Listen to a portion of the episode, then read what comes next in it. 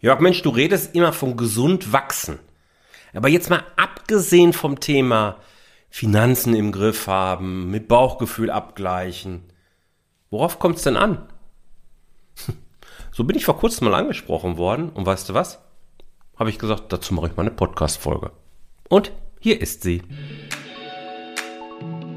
Herzlich willkommen zu Rosartig, der Unternehmer-Podcast von deinem Personal CFO. Mein Name ist Jörg Groß und hier bekommst du Tipps und Inspirationen direkt aus der Praxis, die du umsetzen kannst, um dein Unternehmen auch finanziell auf stabile Beine zu stellen. Lass dich anstecken und gehöre zu der Gruppe erfolgreicher Unternehmer, die ihren Weg gefunden haben, wie sie die Zahlen mit ihrem Bauchgefühl kombinieren können. Danke, dass du dabei bist. Lass uns direkt loslegen. Hallo und herzlich willkommen. Schön, dass du wieder dabei bist.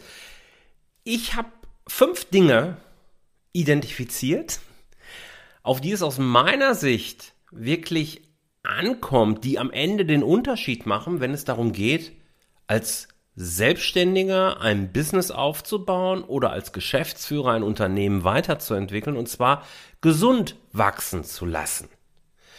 Fünf Dinge, die jetzt nicht direkt diesen Zahlen Finanzbezug haben, sondern eher zu dem Rahmen gehören, auf den es eben genauso ankommt. Ja? Bist du bereit? Lass uns loslegen. Erstens, setz dir klare Ziele. Ich lese immer wieder und höre das auch. Ja, ich habe mir mal vorgenommen. Ich habe das Ziel, dass ja, das ist schön und das ist gut und häufig steckt dahinter auch tatsächlich ein sehr ernster Prozess. Also das ist schon seriös erarbeitet, das Ziel. Und dann sagt man, ich habe mir jetzt vorgenommen, ich möchte in drei Jahren da und da stehen. Völlig egal. Da bin ich der Meinung, das reicht nicht. Dieses, ich habe mir in drei Jahren vorgenommen sag dir oder fokussiere dich auf ein Thema, auf das wesentliche Thema für dich. The one thing, wie Gary Keller sagt. Und dann formuliere es nicht in der Form, ich nehme mir vor, ich habe das Ziel, dass ich das erreiche, das ist mal alles viel zu unverbindlich, sondern sag, ich werde erreichen. Und nicht nur einfach sagen, sondern es auch fühlen. Mach es zu einer unverrückbaren Tatsache in der Zukunft, dass das eintreten wird. Die Folge, das hört sich vielleicht so ein bisschen eh so an, aber die Folge ist einfach, dass du dir ganz andere Fragen im Kopf stellst, dass du anders denken wirst, dass du viel fokussierter sein wirst. Ganz wichtiger Punkt Nummer eins, setz dir klare Ziele und fokussier dich möglichst auf eins. Im nächsten Schritt, Punkt Nummer zwei, darfst du dann dieses Ziel in kleinere Brocken, kleinere Maßnahmen, Milestones, wie auch immer, herunterbrechen. Du, du machst aus diesem Großen, was vielleicht auch in mehreren Jahren entfernt sein soll, machst du jetzt kleine Häppchen. Definierst diese Milestones.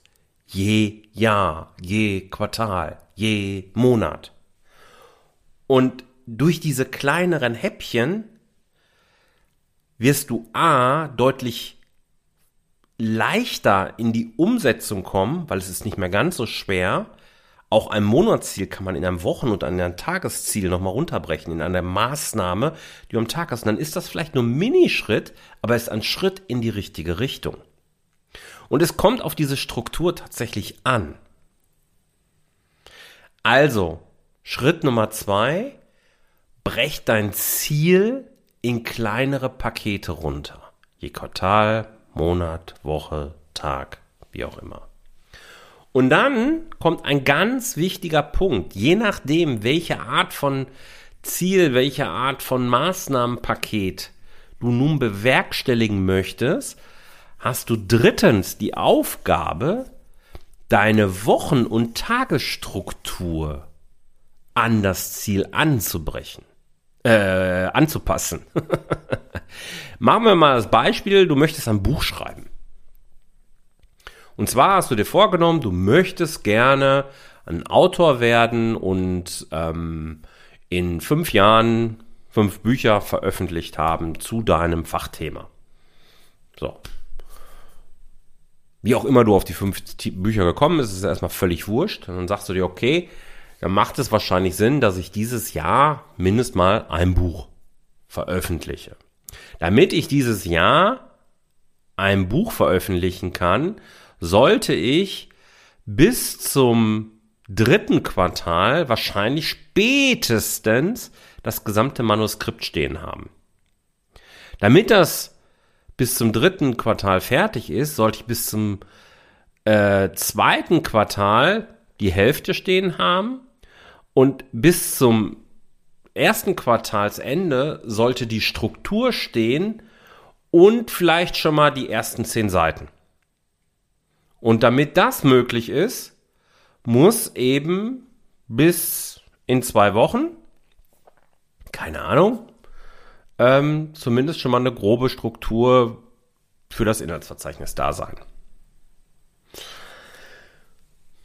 Gerade so ein Buchprojekt ist jetzt etwas, wo du sich viele unheimlich schwer tun, weil eben die Wochen- und Tagesstruktur diese Art von Tätigkeit nicht so berücksichtigt.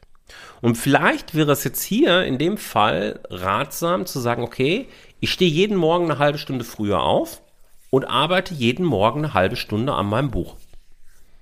Klingt jetzt erstmal nicht viel, ist auch nichts besonders Dramatisches. Du kannst es genauso gut eben abends machen, wenn du eher der Typ bist, der abends länger arbeitet. Du sagst, okay, ich schreibe abends halt eine Stunde länger.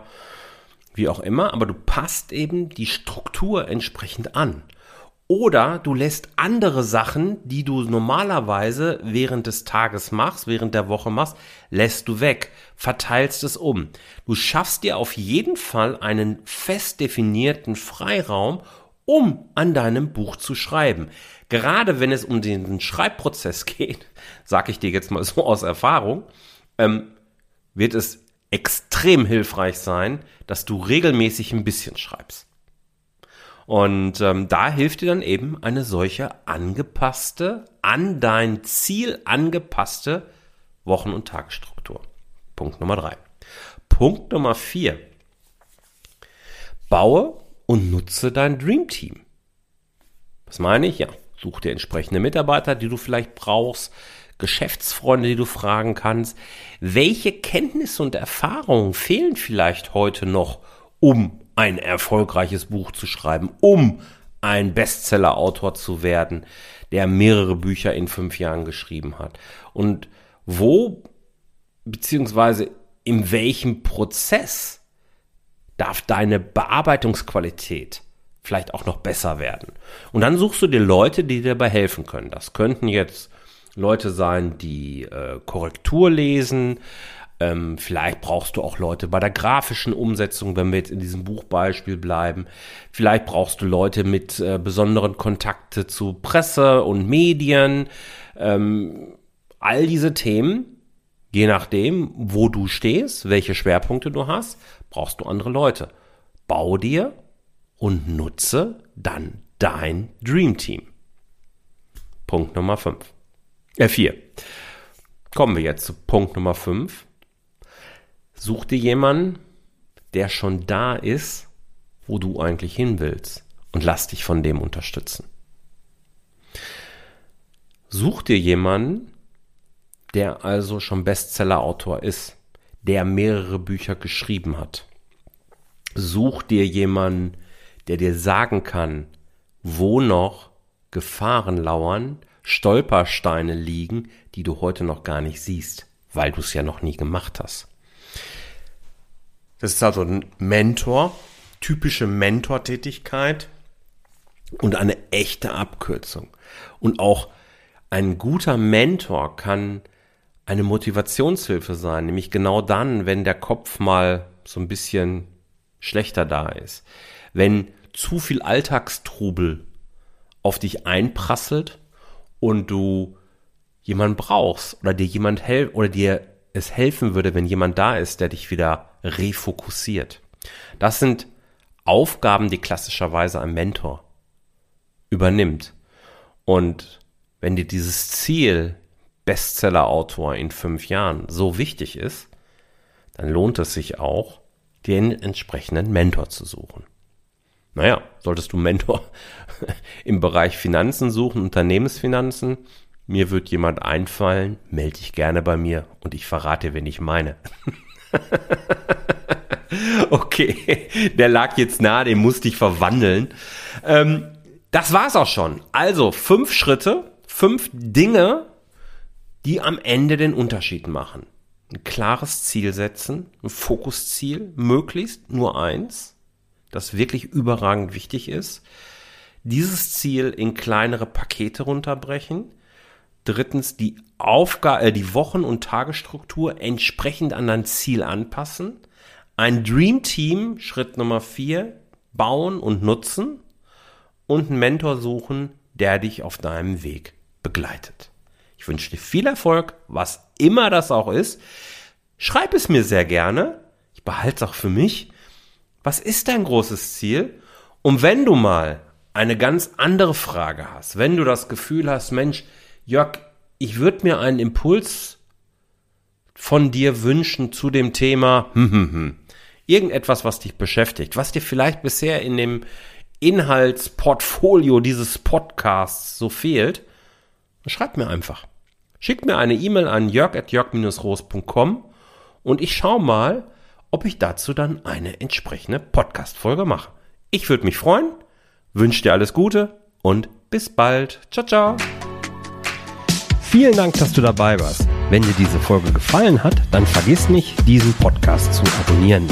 Und wenn du das nächste Mal eine gute Freundin oder einen Freund triffst, dann vergiss nicht, von Großartig, dem Unternehmer-Podcast vom Personal CFO zu erzählen. Mein Dank ist dir sicher und bis dahin bleib erfolgreich und sei großartig. Dein Jörg.